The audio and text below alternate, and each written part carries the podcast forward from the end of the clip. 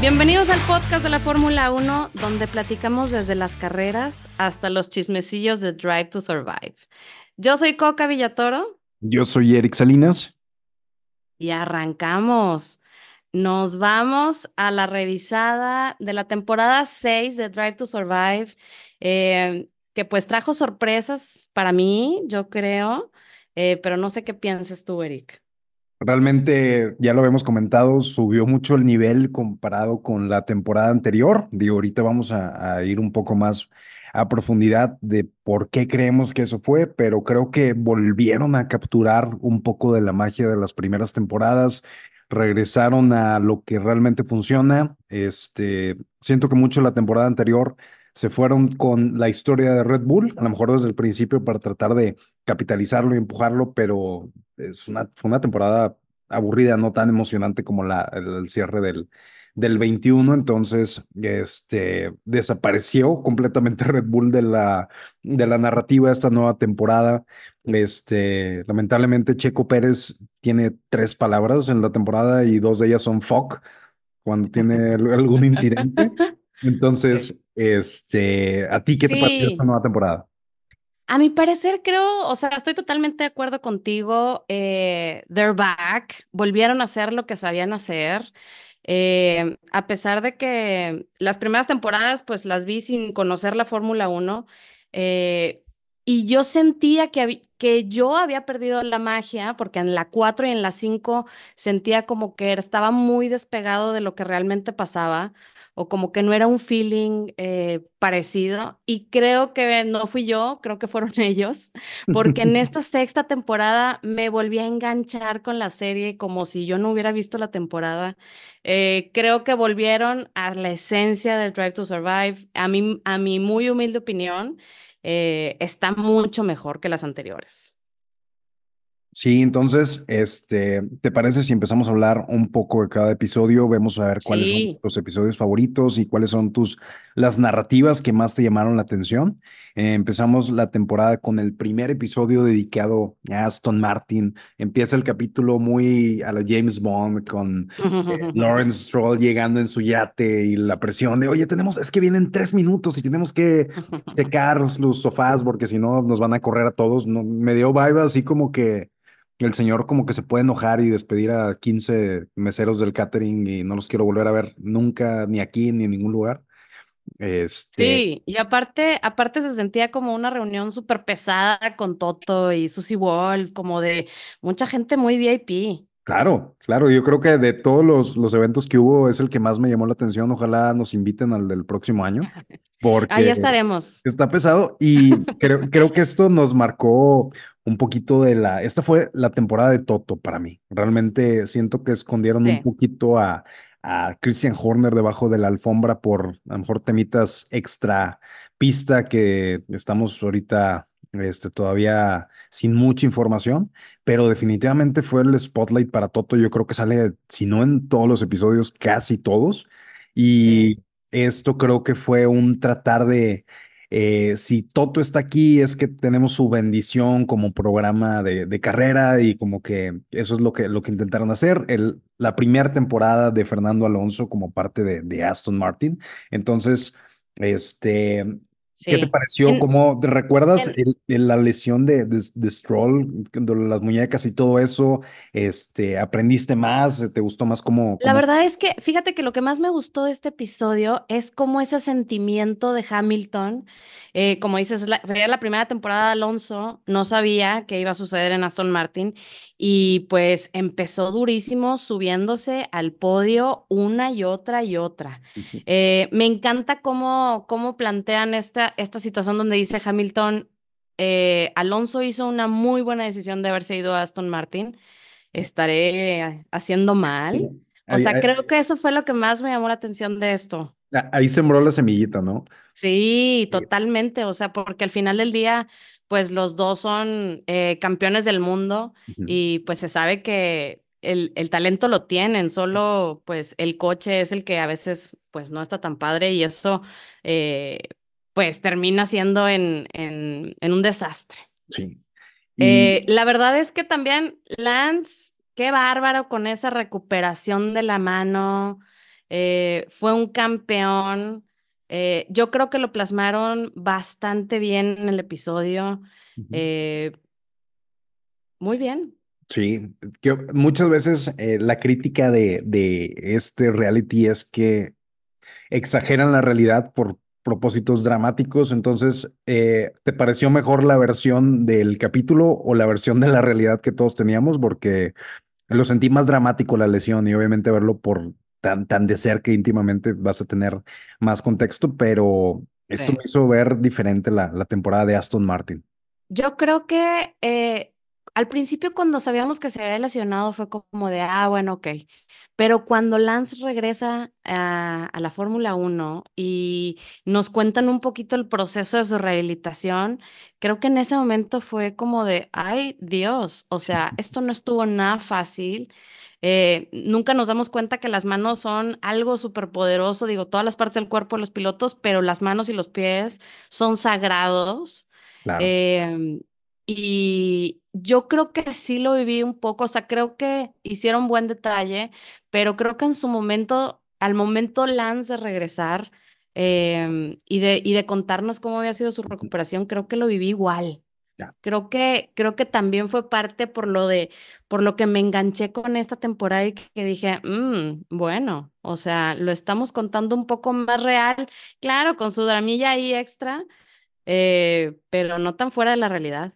Sí, y creo que ellos saben que, que, que Lance Stroll se vio bien y creo que por eso también accedieron a participar con tanto foco esta temporada. Yo siento que Lawrence Stroll también, este, pues lo, lo sentaron en la silla y le estaban haciendo preguntas. Entonces, siento que se ve bien el chavo y se ve valiente y heroico. Entonces, siento que, pues, pidi- incluso a lo mejor ellos pidieron, oye, hay que hablar de eso porque, pues, no es cualquier cosa. Entonces, este, creo que eh, pulgar arriba para Aston Martin. Es, al final del día, Drive to Survive es un es de relaciones públicas y de tratar de subir el valor de tu equipo. Entonces, este, yo me quedé con la idea que, claro, Lawrence, claro, Lawrence, que Aston Martin va a competir por campeonatos del mundo dentro de dos o tres años. Entonces, pulgar arriba. Sí, buen episodio. Buen episodio. Eh, segundo. Vámonos al 2. Ujú. El 2 vimos a la salida de Nick de Vries, eh, que la verdad es que sí fue un dramita ahí rudo que vimos, que vivimos. Eh, pero bueno, yo también creo que en esta sí nos mostraron muchas cosas que a lo mejor, bueno, acá como mortales a veces no nos damos cuenta. Eh, de este capítulo lo que me llama mucho la atención fue todas las pruebas que le hicieron a Daniel Ricardo, como para evaluarlo para que volviera a entrar. Afortunadamente Eh, tenemos a- al juez más imparcial acerca de Danny Rick aquí contigo, ¿verdad? Y Sí, que claro, bueno, una disculpa, una disculpa. Y bueno, iba también a decir, o sea, está muy chistoso que las interacciones que Horner hace en esta temporada son más para Alpha Tauri que para Red Bull, porque eh, se sabe que el hijo pródigo de, de, de Daniel, ya hasta lo dice en la serie, este, más bien de Horner, es Daniel Ricardo. O sí. sea, es el niño de sus ojos, es el hijo pródigo, o sea, que está regresando al rebaño. O sea, no hay persona que, que lo defienda más que, que Christian Horner. Entonces, sí es bien chistoso que toda esta parte de Alpha Tauri no la habla, pues, el team principal, que, ah, en su momento era Toast sino que la habla eh, Christian Horner. Digo, sabemos que Alpha Tauri es como un hijito de Red Bull, pero se siente muy protagonista el asunto y yo siento que es porque está ahí Daniel Ricardo. Sí, siento que la parte de Horner, este, ya completamente destapado que es el equipo junior de Red Bull. Antes como que a lo mejor intentaban mantenerlo como que no, pues ahí están y nos preguntan y los podemos apoyar. Este, pero también siento que al, ya sabían que iban a quitar a Red Bull de la narrativa de la temporada, pero no querían perder a Horner porque realmente Horner es el que más se ha habido- visto beneficiado en temas de relaciones públicas por este programa. Es el programa de Horner Pues hasta que alguien se lo quite. Este, y, y la verdad siento que dijo, oye, este, ¿cómo, cómo- si no vas a Red Bull, ¿cómo puedo salir más? Y Entonces, otra cosa, ot- otra cosa de este episodio, eh, yo la verdad sí fui bastante insensible cuando, corrieron a Nick DeVries, Ujú. eh, porque yo lo veía como muy frío y decía, bueno, ya, hombre, o sea, se sabe que así es Red Bull, este, pues ni modo, ya, next, ¿no? Thank you, next, vámonos. ¿Qué, qué sintió Eh, tu, tu corazón al verlo limpiar su departamento de dos metros cuadrados ay, en Mónaco? Y de-. La verdad es que eso me generó este episodio, me dio un poco de sensibilidad y que dije, oye, mi Nick Debris, te pido una disculpa, o sea, sí estuvo bastante rudo, eh, que es, es su sueño toda la vida, como muchos, como la mayoría de los pilotos que están ahí. eh, y, y sí, me entró ahí mi corazoncito de pollo y dije, ay, bueno, no, ya, perdón, sí, pobrecito. Sí, necesitamos 28 equipos en la parrilla para que todos tengan un lugar y nadie sufra. Para que Este, esté Pato Ward y este Colton Herta y todos los que queremos que estén. Sí, que haya ahí unos disponibles cada fin de semana y que rifen dos asientos así a los asistentes para que también corran y digo que, que nadie sufra, pero este, ya sabíamos que Red Bull puede ser muy frío en esos aspectos y siento que este juego de las sillas musicales fue algo muy importante que viene en otro capítulo más adelante esta temporada, pero Sí, qué temporadón en... eh, mm, creo que es la que más me hizo dar cuenta de todas las temporadas de lo valioso que es un lugar en, un equipo. Son 20 asientos en el mundo que hay, yo creo, miles de conductores profesionales en todas las categorías que ellos quisieran estar ahí, desde los chavos de rally, desde la, la gente que corre ahorita en Fórmula 15 y todo. O sea, desde que yo creo que agarras un carrito en la tienda de conveniencia y dices, ole, pues sí, para claro. clasificar a la superlicencia y todo, este, y no es cualquier cosa. Entonces, Sí, este, pulgar arriba también para mí el segundo capítulo. sí, la verdad es que sí. Eh, pero bueno, eh, después siguió el episodio de McLaren, que pues yo esta temporada eh, soy Team McLaren a full. Vámonos. Este, mm, y entonces, pues me encantó. La verdad es que son un encanto, Lando y Oscar. Eh, me encantó porque tienen ahí como algunos destellos tipo The Office, como volteando a cámara, muy graciosos, que siento que esto no lo habíamos visto en Drive to Survive y, y, y le hace ahí como un gestito eh, más amigable. O sea, la verdad es que eh, los McLaren o sea, todo este episodio lo disfruté de principio a fin. ¿Será que porque están mis niños papaya? Pero eh, estuvo muy divertido. Y yo creo también, eh, bueno, la verdad es que para armar el guion de esta, de, o sea, de esta serie, mucha gente se queja de que hay muchos momentos que no los incluyen, como eh, pues cuando Oscar ganó eh, un sprint race, que fue pues big deal. Em, pero como productora, luego, o sea, puedo entender que hacer un guion de algo que está corriendo y también editar al mismo tiempo y presentarlo, porque seguro lo tienen que presentar ante Netflix, ante la FIA, ante los equipos. O sea, tiene que haber ahí algunas aprobaciones, entonces luego es tan complicado llegar hasta el final. Eh, yo siento que este, este capítulo de Under Pressure se quedó medio a medias porque pues nada más dijeron cuando Lando creo que se subió a un podio o algo así, pero yo creo que les faltó un poquito decirnos, bueno, y el, en la última mitad del año les fue increíble. O sea, dieron como una luz de esperanza de que McLaren pueda remontar este año y por eso vamos McLaren este año. Tú ves el, el feed de, de Lando en Instagram y son ocho selfies consecutivas de podio, yo creo. O sea, realmente en ese Sí. momento yo decía, órale, otro, y lo, lo que hice es como que no lo demostraron. De nuevo, tienen que dar la, la narrativa Este, y siento que después de una temporada de tumultos con, con Danny Rick la temporada pasada, lo del balonazo en la activación que tuvieron ahí, como que, este, no, no sé qué tanto querían, eh, este, meterse a, a los fierros con McLaren, pero la verdad, eh, un poquito las interacciones medio incómodas entre Zach Brown y Lando Norris, como que yo no sabía lo tensa que podría estar la relación. Yo en mi cabeza es de Sí. que, oye, pues acaba de firmar un contrato de, de múltiples años, yo creo que a lo mejor es el que está extendido este, más a futuro de todos los, los pilotos ahorita.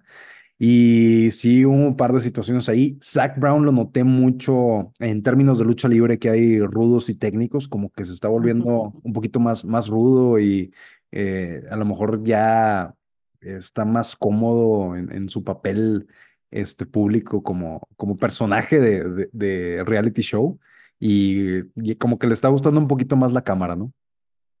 Sí, Zach Brown es súper protagonista, le encanta. Eh, a mí me cae un poco pesadito el Zach Brown. Desde que corrió Daniel Ricardo, yo me enemisté con él, una disculpa. Este, y aparte es bien chistoso porque es el único eh, gringo que habla inglés gringo y se siente otro mood súper diferente, muy le, o sea, como muy lejano de, del tipo de, de lenguaje que se usa en Fórmula Uno. Eh, sí estuvo súper tenso eso de la renovación de Lando, pero es que al principio del año iban muy mal y Lando la verdad es que es un piloto súper hot que muchas escuderías quisieran tener. Eh, y, y yo siento que eso que grabaron fue cuando se rumoraba que se iba para, para Red Bull. Y pues no dudo que lo hayan contactado, no lo dudo ni tantito, pero yo creo que el remonte de, de cierre de año eh, lo hizo quedarse. sí, yo creo que le está dando puntos para la agencia libre en cuanto se abra algún asiento interesante. Siento que ahora con la salida de Luis de, eh, de Mercedes, siento que dice, wow, hubiera firmado un contrato de un año y, y Sí, viendo pero nada, nada es para siempre, y menos en Fórmula Uno. Mira, Hamilton tenía firmado con Mercedes y les dijo bye. Entonces, sí se precipitó y, y me acuerdo que cuando ahora que firmó, eh, le preguntaron, ¿por, por qué te adelantaste tanto a anunciarlo? Y dijo, porque puedo. Lando, my love. Sí. Entonces, pulgar Bueno, arriba para el super pulgar arriba. Sí, sí, sí. Después nos vamos con otro episodio, eh, con el episodio 4, que es el episodio de Haas y de Williams. Y este episodio a mí me dio para arriba y para abajo, porque por un lado, este, sufrí muchísimo con Gunther. eh, se sabe que Gunther siempre ha tenido un montón de presión porque no tiene tanto presupuesto para tener un buen carro. eh, y, y pues la mayoría de las temporadas siempre sale echando madres de que pues batalla. Eh, pero yo siento que no había dimensionado qué tan mal se le había pasado y qué tan difícil le había sido para él esta temporada. Y por otro lado, tenemos a Williams eh, con nuestro amadísimo James Bowles, que este genio matemático, me encanta cómo lleva eh, el, la, la mejora del equipo con estadísticas, con números, con, con, o sea, no nada más de que con, con corazonadas, sino dice, vamos a hacer los números y, y si mejoramos los números, vamos a mejorar como equipo. Y la verdad es que eh, gran hallazgo tener a Alex Albon porque es gran piloto y yo siento que gracias a ese par, eh, Williams tuvo una temporada excepcional. Sí, yo creo que este ha sido, yo creo que fue mi episodio favorito de la temporada.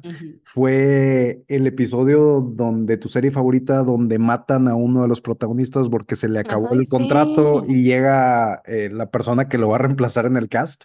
Entonces, este, el stock de, de, de relaciones públicas de Williams, yo creo que se fue hasta el cielo después de esto. seguro sí. James Bowles, eh, cuando hicieron el análisis, igual, como que lo anunciaron y a lo mejor no tiene la presencia y carisma que tiene un Toto, un, eh, Christian Horner, este, un Gunther, un Gunther Steiner, pero eh, ya que lo ves que es el Moneyball de los equipos de, Fórmula Uno, dices, órale, va, y a mí me convencieron, a mí me vendieron la idea y yo, yo estoy desde que Toto le da su sello de aprobación, que dice que es de las personas más inteligentes que ha conocido y te dicen lo importante que fue en todos los títulos de, eh, de, de, eh, de Lewis.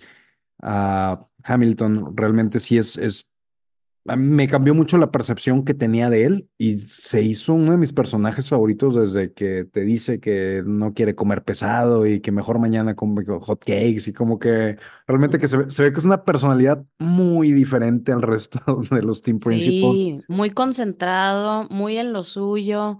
Eh, yo la verdad es que, digo, sí sabía que venía de Mercedes, eh, pero no sabía que era así tan metido a los números. Eh, sin duda creo que es el descubrimiento de esta temporada. O sea, creo que es el personaje a descubrir. eh, y como dices, o sea, a lo mejor no le tira a ser el chistoso o a ser el galán o a ser el simpático, sino a hacer su chamba. Y eso está padrísimo.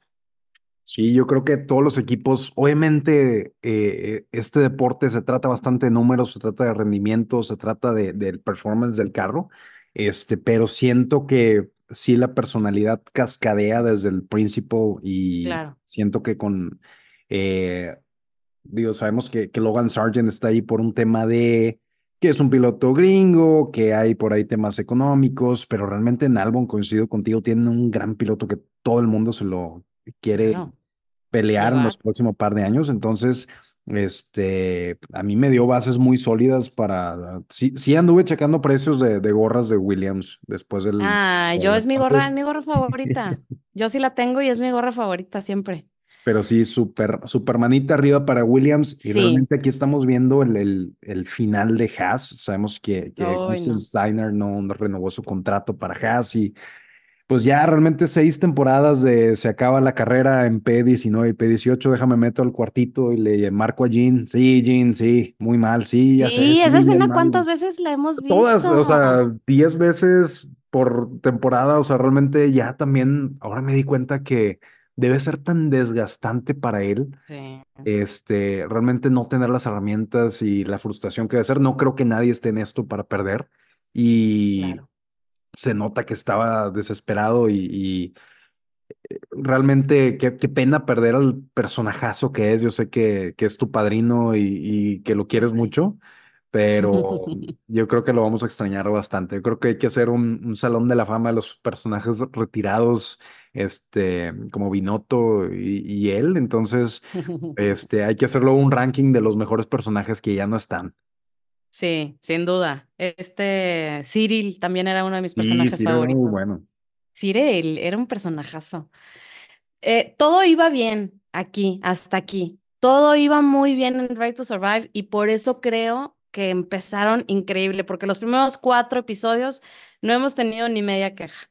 Pero luego llega el quinto, que es el de Alpine, y ahí empezamos a tambelequear un poco. Ahí empezamos a decir, "Nee, no está tan padre. Pero hoy yo sufrí, batallé mucho y aquí voy a empaquetar los dos episodios de Alpine porque yo siento que están llenos, inciso A, de algo que ya sabíamos que es Esteban Ocon, eh, este teammate tan complicado, em, pues que no la ha podido llevar con casi ninguno de sus teammates. No es por intrigar, con Daniel Ricardo sí la llevó bien, pero yo creo que es más por Daniel Ricardo que por él. Eh, pero nos vienen a contar una historia que siento que nos han contado varias veces y Ujú. que nada más nos vienen a confirmar que, pues sí, es odiocillo, pobrecillo locón. Eh, y yo sentí abuso que se hicieran dos episodios. Uno donde le va muy bien a Ocon y otro donde le va muy bien a Gasly. Sus únicos dos podios de la temporada como equipo. Sentí demasiado. Ahí sí fue donde dije, había otras cosas de qué hablar. No Sí, sé cómo lo viste tú. Yo creo que hay temas comerciales. Hay un grupo de inversionistas muy fuerte que compró acciones eh, durante esa temporada, que hay ahí famosos como Ryan Reynolds que sale en el episodio. Este, hay inversionistas eh, como eh, Pat Mahomes, el quarterback de los Chiefs Ah, de claro, Chiefs. Travis Kelce. Entonces, a lo mejor por ahí hay algún tema tras bambalinas con, con Netflix, porque sí, realmente es un equipo que ni los resultados, ni la popularidad, ni la narrativa interesante esta temporada como para dedicarle dos episodios. Realmente siento que hubiera preferido un tercer episodio de Alpha Tauri, este, Claro. que dedicarle tanto tiempo a, a- a estos cuates realmente de, de nuevo. No, no, no descubrí nada nuevo en ninguno de los dos. Descubrí que Pierre Gasly Claro. quiere ser la persona más famosa de la Fórmula 1. Yo creo que ya sabemos todos. Descubrí que Esteban Ocon le cae mal hasta la gente de la limpieza, le cae mal a, a- a- o sea, ni siquiera llega y le cae mal a 23 staffs en diferentes países en el mundo. Entonces, este, tampoco se descubrió nada nuevo. Este, Exacto. pero pues, sí, de, de acuerdo contigo, creo que es el primer manita abajo de la temporada este junto con Sí, el otro episodio. está bien. Fue un, fue un episodio relleno. Pero después viene el, eh, la chulada que es Leap of Faith, que es brinco a, con, al, al brinco con Un fe. salto de fe. un salto de fe, que es el de Mercedes. Dios de mi vida, yo sufrí demasiado con esas conversaciones entre Toto y Hamilton. Eh, yo pensé que no iba a estar viva para ver esas conversaciones. Yo pensé que Hamilton iba a irse a despedirse de la Fórmula Uno siendo de Mercedes, estando en Mercedes, ganando en Mercedes por siempre y para siempre. Nunca pensé que se iba a hablar de que se iban a separar, nunca pensé que mis ojos iban a ver eso y me, me fue muy complicado eh, digerir este episodio, está muy denso.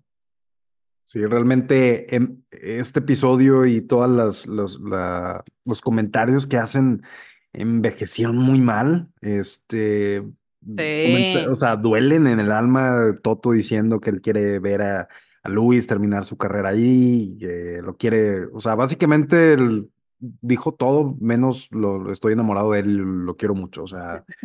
Re-. Realmente, eh, cuando vienes de tantos años de, de rendir a ese nivel y estar batallando tanto en dos años, te, te, te cansas. O sea, vienes de, de una década de la, tal vez la mejor década de la historia del deporte y tienes dos malos años, pero empiezas a contar. Por ahí, Luis dice esta temporada, dice Toto, tú puedes estar aquí 20 años más, 30 años más No, no, no, no, no. este, pero yo no. Entonces, este, No, creo que esa línea, creo que esa línea me pegó directo en el corazón. Fue como de todo lo que pensábamos de Hamilton, lo dices tú, Hamilton, no lo digas. No, ay, no, estuvo muy fuerte. Eh, pero la verdad es que sí, también creo que fue un muy, muy buen episodio, pero spoiler alert, así no termina, ¿verdad? O sea, creo que fue una muy mala suerte para Netflix que entre que grabaron esto y se lanzó, pues Hamilton dijo, hey, sh, me les voy a aferrar y cómo ven, ¿no? Al, final del día renovó, ¿no? O sea, la, la Sí narrativa renovó, en sí su renovó. momento era, están malas cosas, voy a firmar. Y el tema del movimiento Ferrari es dentro de una temporada. Eso lo vamos a ver en Netflix en la temporada que va a salir sigue. en 2026. No, El, el 20. movimiento a, Ferrari. Sí, no, pero lo vamos a ver en la que sigue. Sí, O pero en la- la del en en 25. Netflix sale ya el resumen de la temporada anterior. Entonces, esta repercusión Sí, en la claro, claro, claro. tele va a haber, eh, lo, lo vamos a, ver hasta el 2026. Entonces, ahorita tan Sí, el movimiento, pero todo, o sea, yo siento que esta temporada va a haber unos piquezones entre Hamilton y Toto, yo siento. Va a haber declaraciones rudas, este, eso de que Hamilton le anda tomando fotos con el celular al carro es una eh, reverenda grosería. O sea, creo que va a haber mucho material del movimiento de Hamilton a Ferrari. O sea, eso sí lo vamos a ver en el 25 y hasta el 26 vamos a ver el movimiento y ahora sí a Ferrari. ¿Cre- ¿crees que sea la principal narrativa de la próxima temporada de Drive to Survive? Híjole, eso, eso es muy tres interesante episodios de Mercedes en, en la próxima temporada. todo depende, todo depende cómo, cómo avance esta temporada. Porque, por ejemplo, yo cuando eh, la temporada en la que Russell se va a Mercedes, eh, yo sufrí mucho ese movimiento, porque yo quería muchísimo a Bottas y a mí Russell se me hacía muy arrogante, muy, muy prepotente, muy ahí altanerillo. Y yo sentía que iba a picarse un chorro con Hamilton y que iba a ser una relación bien complicada.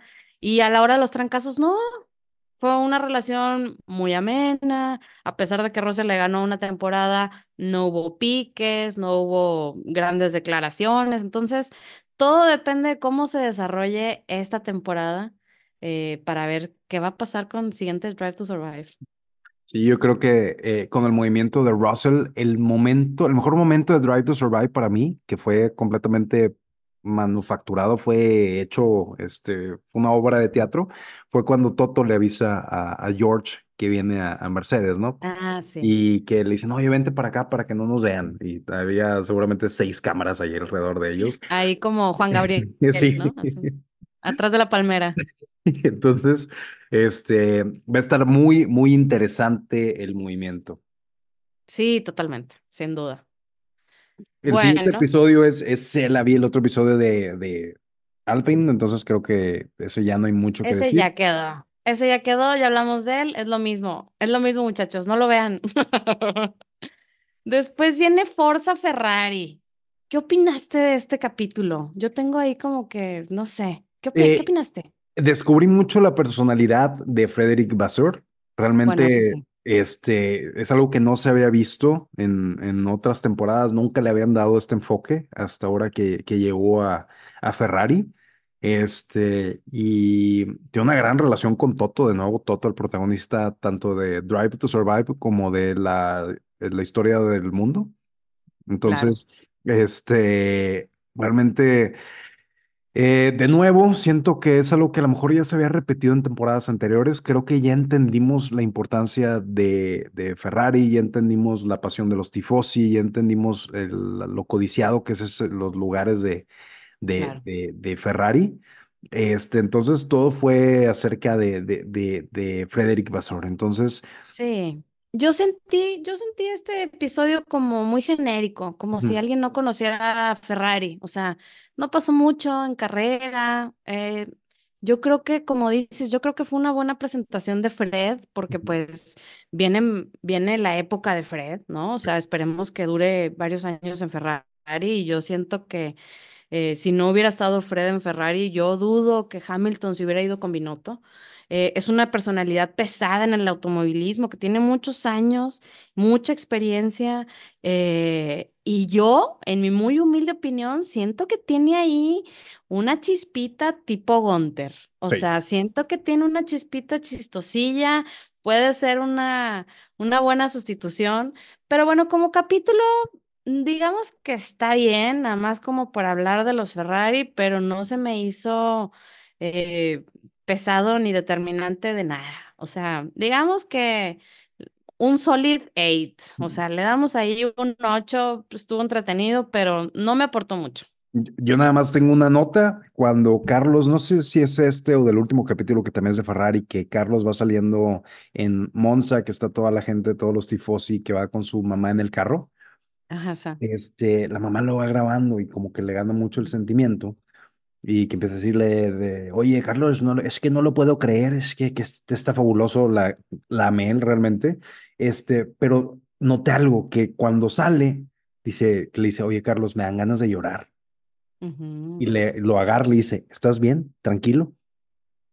Entonces Sí, empezó ahí, como no sé cuándo se enteró Carlos que ya no iba a tener su, su asiento, pero a no mí, eh, sé. yo, yo no recuerdo, o sea, eso fue esa mitad de temporada y yo sentí el comentario de la mamá Sí. como que, oye, ¿estás bien? Tranquilo, como que... Fíjate que yo sentí, yo sentí ese comentario de la mamá como que esto es demasiado. O sea, nunca había dimensionado que mi hijo está en Ferrari y estamos en Italia y esto es overwhelm, o sea, es, es demasiado.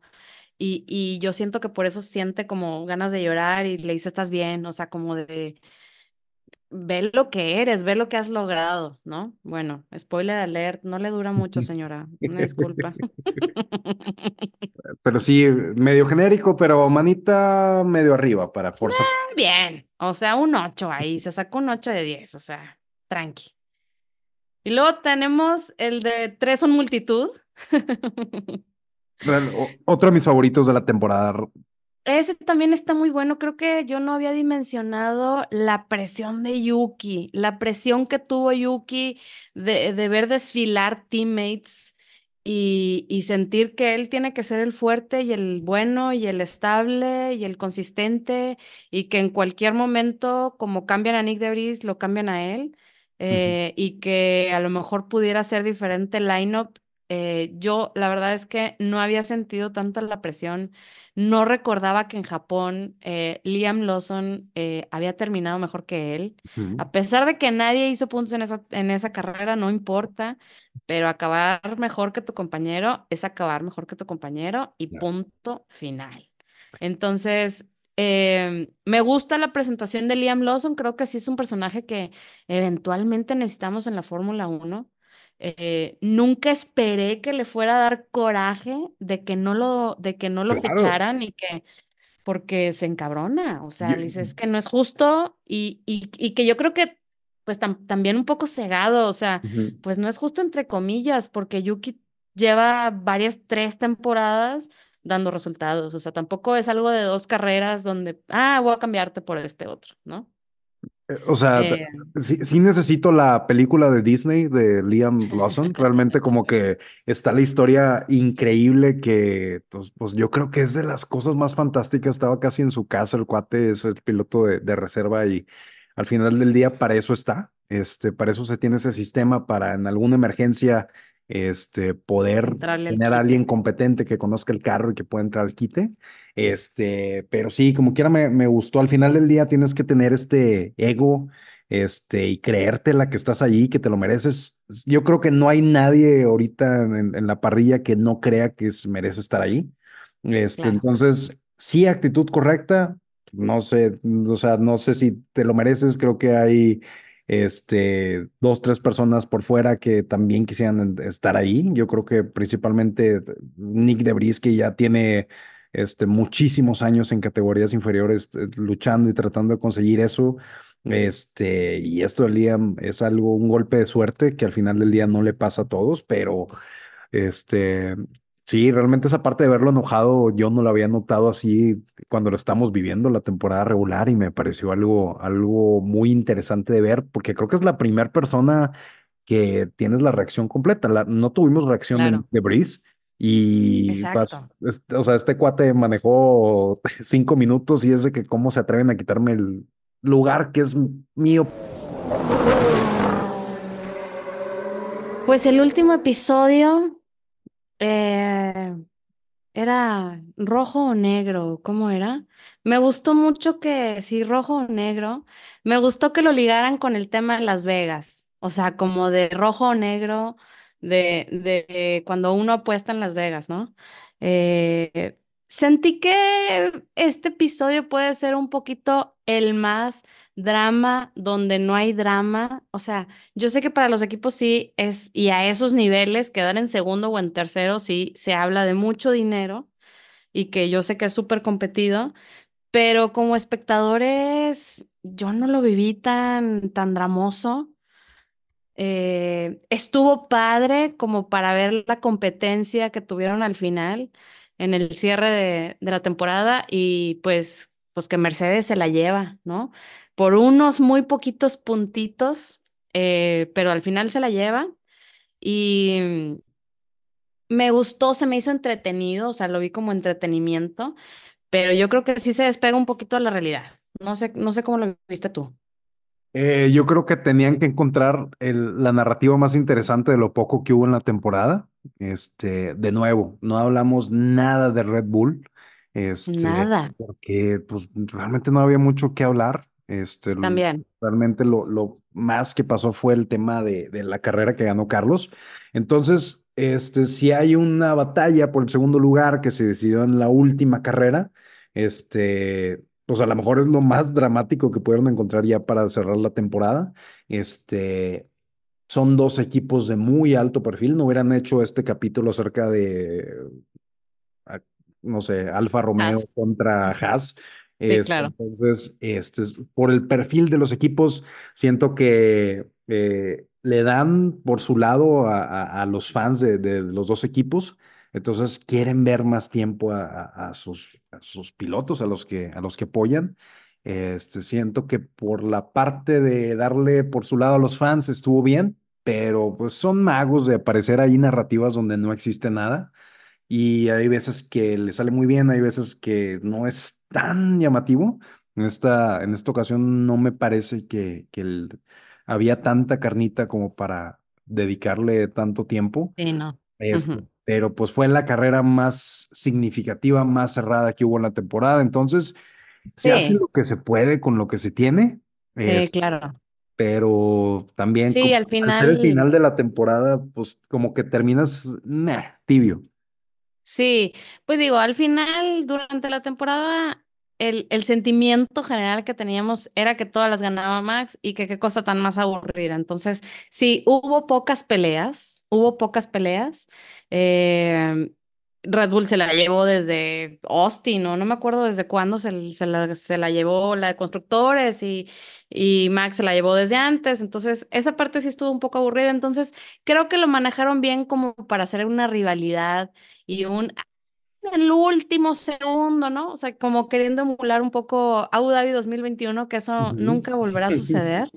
Este, pero bueno, estuvo bien, se me hizo entretenido, eh, pero creo que hasta ahí, ¿no? Tuvimos la, la buena Este, fortuna con, eh, desde que empezó Drive to Survive, quieras o no, fueron las temporadas más interesantes y cerradas que ha habido. Sabemos que esto es por ciclos y a veces son ciclos de 10 años donde no va a pasar nada interesante y claro, nos tocó caer como espectador viendo esto tan cercano de unas temporadas tan interesantes y, y competitivas del cambio de los campeones de Mercedes a Red Bull.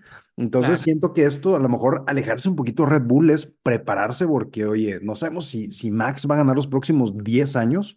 ¿Qué va a hacer esta serie para seguir generando el interés cuando eh, ya no hay una carrera, eh, algo peleado por el primer lugar, que sea la base de, de tu serie? Tienes que regresar a, a, a, a lo que creo que a la gente le gusta mucho de Drive to Survive, de el, drama individual, de equipos más chicos, de Claro. cómo, cómo sacarle, que la gente se interese por qué le está pasando al, al equipo que está en octava posición, por los cuates que están llegando P18, P19. Este, Ujú, y siento que a lo mejor es un poquito de estrategia de eso, de bueno, este Claro. Va a seguir siendo aburrido para la televisión. Este, Ujú, increíble, corren, corren muy bien y, y- y algo histórico, pero para televisión y drama pues, realmente no nos deja mucho. Realmente, si, si hubieras hecho cinco episodios de, de Checo Pérez, hubiera sido, oye, qué gacho que lo traten así. Oye, Claro. cómo destruir el valor de tu piloto en 10 carreras. Este, entonces también, este, qué bueno que a lo mejor no le dieron tanto fo- enfoque. Claro. Entonces, pues se hace lo que se puede con, con lo que tienes. Sí, la verdad, muy bien. Este, a mí me gustaría como echarnos un thumbs up y thumbs down. ¿Cuál fue tu, tu episodio thumbs up? Así que dijeras, yo con este me quedo. Y, y uno que nomás no. Tú empiezas. Te diría que mi episodio favorito fue el cuarto, The Last Chapter, el capítulo de Haas contra Williams. Siento que esto pudo haber sido un documental de una película de hora y media, 45 minutos. Eh, siento que como pieza documental está súper bien hecho y entiendes toda la historia y la trayectoria de los dos equipos. Ves cómo va uno para arriba y va otro para abajo. Este, entonces siento que como pieza de, de storytelling, de narrativa, es la más completa y de nuevo, James Bowles es uno de los mejores personajes eh, para las próximas temporadas que ver. Entonces, super thumbs up.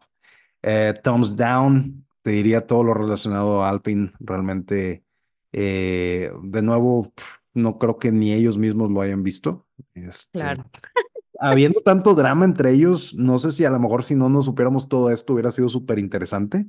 Sí, Este, a lo mejor. dije, "Oh, debe haber quien no se lo sepa. Y aquí descubrí Claro, seguro. cómo que eran vecinos de la colonia y que jugaban fútbol con bote de frutsis de chiquito y que odiaban y quién sabe qué le dijo. Y a lo mejor hay quien, quien a este le pareció un- un- una muy buena eh, trama dentro del, del, eh, programa pero pues a mí realmente no me generó nada. No sé tú cómo viste. Sí, totalmente. Mira, la verdad es que yo tuve varios thumbs up, así que me voy a echar mi, mi más favorito, lo voy a poner como si fuera el de tres son multitud. Me encanta decirlo en español porque se escucha como, como de tía, como dicho de tía, tres son multitud. El capítulo nueve, el de Alpha Tauri, lo que era Alpha Tauri, eh, porque creo que, porque creo que sí descubrimos algo nuevo que a simple vista no lo vimos que fue toda esta, como, sí, como esta pelea y esta intriga por ese lugar de Alpha Tauri que